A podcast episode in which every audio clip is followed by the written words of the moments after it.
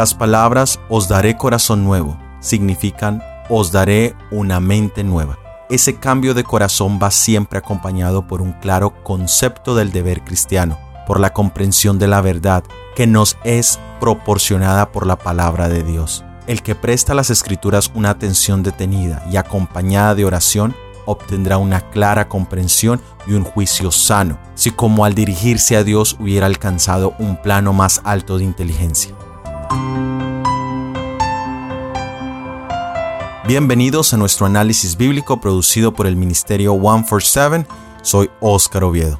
El título para nuestro análisis de hoy es Os daré un corazón nuevo. Encuentra el vínculo al estudio completo en la descripción. La ley y el Evangelio han sido la temática de esta temporada. Ningún hombre puede presentar correctamente la ley de Dios sin el Evangelio, ni el Evangelio sin la ley. La ley es el Evangelio sintetizado y el Evangelio es la ley desarrollada. La ley es la raíz y el Evangelio su fragante flor y fruto. Palabras de vida del Gran Maestro, página 99. Hoy hablaremos de la maravillosa promesa evangélica Os daré un nuevo corazón. Esta es una promesa que aparece tanto en el Antiguo como en el Nuevo Testamento. Cuando hoy pensamos en el corazón, nuestra percepción occidental moderna nos dice que estamos hablando de sentimientos, de emociones. Pero en la cultura hebrea el corazón era el símbolo de la mente, de la razón, de la inteligencia. Es decir, que mientras nosotros pensamos que Dios quiere solamente un sentimiento de amor hacia Él, Dios quiere mucho más. Él quiere un análisis más profundo de nuestra condición. Y esto se hace a través de la contemplación de los diez mandamientos, la ley de Dios. Y esto nos debe llevar a un reconocimiento de nuestra necesidad del Salvador, cuyo único motivante es el amor y su deseo de nuestro bienestar, tanto presente como eterno. Muchos ven estos dos conceptos antagónicamente, como si fueran opuestos, y hay una historia que ilustra el concepto errado de querer abolir o minimizar la ley de Dios expresada en los diez mandamientos. Se dice de un portaaviones norteamericano que estaba en problemas. Se encontraba navegando frente a la costa de Galicia en España. Tenía otro barco navegando en la misma ruta pero en sentido contrario, y la colisión era inminente. Rápidamente el capitán del portaaviones se conecta con la frecuencia de emergencia y inicia la siguiente conversación. Recomendamos que desvíe su rumbo 15 grados norte para evitar colisión. Y recibe la siguiente contestación. Negativo. Repetimos, son ustedes los que deben desviar su rumbo 15 grados sur para evitar colisión. Del portaaviones se envía otra vez un mensaje. Le habla el capitán de un navío de los Estados Unidos de Norteamérica. Insisto, desvíe ustedes su rumbo 15 grados norte para evitar colisión. Se le contesta, no lo consideramos factible ni conveniente. Le sugerimos que desvíe su rumbo 15 grados sur para evitar colisión. Del portaaviones sale el siguiente mensaje. Les habla el capitán al mando del portaaviones de la Marina de los Estados Unidos de Norteamérica, el segundo navío de guerra más grande de la flota norteamericana. Nos escoltan dos acorazados, seis destructores, cuatro submarinos y numerosas embarcaciones de apoyo. Estamos en una misión oficial, por lo tanto, no le sugiero, le ordeno que desvíe su rumbo 15 grados norte. En caso contrario, nos veremos obligados a tomar las medidas necesarias para garantizar la seguridad del buque. Así que obedezcan inmediatamente y quítense de nuestro camino. Se le contestó, le habla José Manuel Otero Rivas. Somos dos personas. No nos dirigimos a ningún lado ya que estamos desde tierra firme. Nos hallamos en el faro de Fisterra, costa de Galicia, España pueden tomar las medidas que consideren oportunas para garantizar la seguridad de su buque, que se va a colisionar contra las rocas, por lo que volvemos a insistir y le sugerimos que lo mejor y lo más sano es que desvíe su rumbo 15 grados sur para evitar colisión, cambio. La historia ilustra perfectamente cuando nosotros, igual que el portaaviones, insistimos en querer cambiar o modificar, o peor aún, anular los diez mandamientos pensando que ellos son el problema, cuando en realidad el problema no es la ley de Dios, sino nuestro corazón inconverso. Y a menos que reconozcamos nuestra situación y la validez de la ley de Dios, nosotros terminaremos destruyendo nuestras vidas, tanto físicas como espirituales, al no comprender que la violación de los mandamientos de Dios es la violación de nuestras propias vidas, es quebrantar nuestro bienestar terrenal. La solución es entonces un cambio de curso, un cambio de corazón. A este proceso se le llama conversión, nuevo nacimiento. Cada vez que una persona se convierte y aprende a amar a Dios y guarda sus mandamientos, se cumple la promesa de Dios y os daré un corazón nuevo y pondré espíritu nuevo dentro de vosotros. El cambio verificado en los corazones humanos, la transformación del carácter humano, es un milagro que revela a un Salvador que vive eternamente y obra para rescatar a las almas. Deseado de todas las gentes, página 374. En los libros de Ezequiel y Jeremías hay dos promesas muy similares que vamos a analizarlas hoy. Leamos en Ezequiel capítulo 36 versículos 24 y 25. Y os tomaré de las gentes, y os juntaré de todas las tierras, y os traeré a vuestro país, y esparciré sobre vosotros agua limpia, y seréis limpios de todas vuestras inmundicias, y de todos vuestros ídolos os limpiaré. El pueblo de Dios se encontraba en cautividad.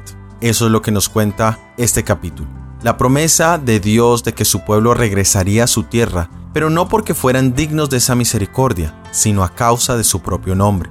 Eso lo encontramos en el mismo capítulo 36, el versículo 22 que dice, Por lo tanto, di a la casa de Israel, así ha dicho Jehová el Señor, no lo hago por vosotros, oh casa de Israel, sino por causa de mi santo nombre, el cual profanasteis vosotros entre las naciones a donde habéis llegado.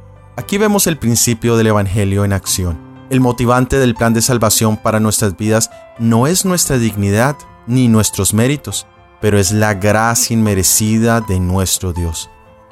Y tiene como propósito que su nombre pueda ser glorificado. Esto no suena muy motivante para el orgullo humano, que busca ser exaltado, reconocido y nombrado. Pero la salvación es la obra de Dios que abate en el polvo la gloria del hombre y hace por el hombre lo que éste no puede hacer por sí mismo. Y la razón básica de la indignidad del pueblo de Israel es que ellos seguían siendo los mismos que habían salido en cautiverio. No había habido ningún cambio interno. Pero ahora Dios propone hacer una obra de transformación que los capacitaría para hacer la obra que Dios tenía dispuesto para ellos.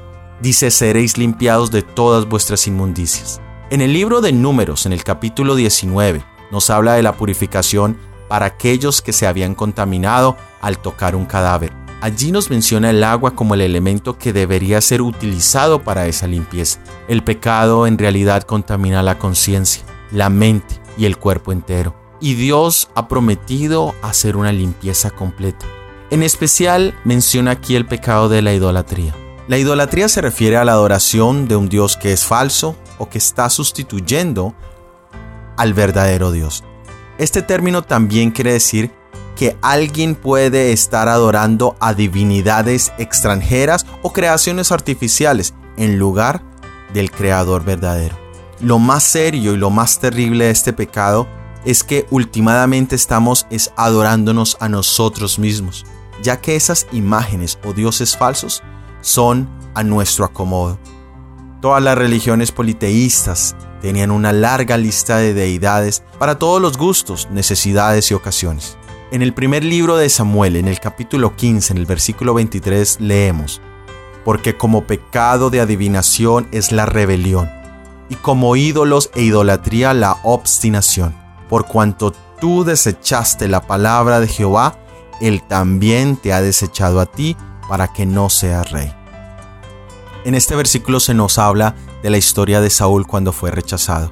Y el problema más grande que tenía Saúl era su propio ego, su terquedad, su desobediencia deliberada, su resistencia a escuchar el consejo de Dios. Y aquí está comparado con idolatría, con rebelión. Y eso encontramos en la historia del pueblo de Israel a través del Antiguo Testamento. Siempre se rechazaba el consejo de Dios y se buscaba crear sus propios tipos de ídolos. Y ahora mi hermano te pregunto, ¿estamos nosotros exentos de ser idólatras en nuestro tiempo? ¿Qué consejo es el que escuchamos hoy en día? ¿No somos obstinados también nosotros? Y es allí donde también nosotros necesitamos ser limpiados para poder ser usados para la gloria de Dios. Uno de los ejemplos del uso del agua en la purificación física y espiritual fue la de Naamán, general sirio, en el segundo libro de Reyes capítulo 5. Él tenía que sumergirse en las aguas del río Jordán siete veces. Lo más difícil de este ejercicio o de esta prescripción era el someter su ego, su orgullo, a una sugerencia que parecía tan sencilla, tan simple. Es aquí donde debemos tener un conocimiento de nosotros mismos, un conocimiento que nos lleve a la contrición antes de que podamos encontrar perdón y paz. Muchas veces no nos conocemos a nosotros mismos o no queremos reconocer lo que somos nosotros mismos. Y por eso el perdón, la conversión y la paz interior no son tan esquivas. Leamos en Ezequiel capítulo 36 versículo 26. Y os daré un corazón nuevo, y pondré espíritu nuevo dentro de vosotros, y quitaré de vuestra carne el corazón de piedra, y os daré corazón de carne. Un nuevo corazón es decir, para nuestro contexto una nueva mente y una nueva disposición. Todos los salvos, todos los que tengan acceso a la nueva Jerusalén, todos tendrán un nuevo corazón y un nuevo espíritu. Sin estos, no podemos andar en vida nueva, de acuerdo a Romanos 6.4. Esta es la nueva naturaleza que se nos es prometida a todos los que por fe somos hijos de nuestro Dios. Aquí nos dice que es en cambio de ese corazón de piedra, es decir, de esa mente insensible, incapaz de amar a otros. Dice, Dios les daría un corazón de carne, es decir, una mente sensible, consciente de la realidad presente y eterna, y en especial, dispuesta a cumplir la voluntad de Dios. Nuestro corazón natural, nuestra mente natural, no solo es mala, sino incapaz de hacer la voluntad de Dios. En uno de nuestros episodios pasados, titulado Confesión, Sacrificio y Perdón, hablamos en profundidad sobre cómo es ese corazón natural. Leamos ahora el versículo 27 del capítulo 36 de Ezequiel. Y pondré dentro de vosotros mi espíritu, y haré que andéis en mis mandamientos y guardéis mis derechos y los pongáis por obra. Aquí el Señor nos promete que después de esa purificación, que después de esa transformación de corazón, Dios haría que pudiéramos guardar sus mandamientos. Dios nunca nos forza externamente a que seamos obedientes. Su influencia es una influencia interna, creando principios internos. Y aquí está la promesa de una fuerza para caminar en santidad, pero no es una obligación externa, es una obra del Espíritu Santo en nuestros corazones. Ahora vamos al libro de Jeremías, el capítulo es el 31 y vamos a empezar leyendo de los versículos 31 y 32. He aquí vienen días, dice Jehová, en los cuales haré nuevo pacto con la casa de Jacob y con la casa de Judá, no como el pacto que hice con sus padres el día que tomé su mano para sacarlos de tierra de Egipto, porque ellos invalidaron mi pacto. Bien que fui yo un marido para ellos, dice Jehová. El pacto hecho con sus padres estaba enmarcado en los servicios ceremoniales del santuario. Allí el arrepentimiento y la fe en un Mesías que estaba por venir, cuya sangre, que confirmaba ese pacto, era tipificada por el sacrificio ceremonial. En el nuevo pacto, el sacrificio expiatorio de Jesús es pleno y suficiente.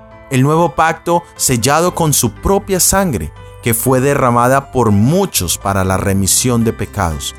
Jesús en la última cena declaró, esta copa hay para aquellos que beben en la fe, la paz, la eficacia de la limpieza del alma. Es el bálsamo de Galat que Dios ha provisto para restaurar la salud y solidez del alma afectada por el pecado. Es claro resaltar que Dios hizo ambos pactos, pero fue el pueblo el que lo quebrantó esto nos enseña que Dios ha sido nuestro Salvador y es hoy en día, pero que nuestra ruina y desgracia está en la desobediencia de los diez mandamientos, está en la violación de su santa ley. Leamos ahora el versículo 33 del capítulo 31 de Jeremías. Mas este es el pacto que haré con la casa de Israel después de aquellos días, dice Jehová. Daré mi ley en sus entrañas, y escribiréla en sus corazones, y seré yo a ellos por Dios, y ellos me serán por pueblo. En el pacto antiguo, la ley de los diez mandamientos fue escrito en tablas de piedra, y fue colocado en un lugar muy especial en el santuario, en el arca. En este nuevo pacto la ley debe ser escrita en el corazón por el dedo del Espíritu de Dios. En otras palabras, la ley no cambia, solo cambia el lugar donde es escrita. Pero si el corazón es un corazón aún de piedra, podemos hablar de la ley, podemos aparentar guardarla externamente, pero seguiremos insensibles al amor y propósito de Dios.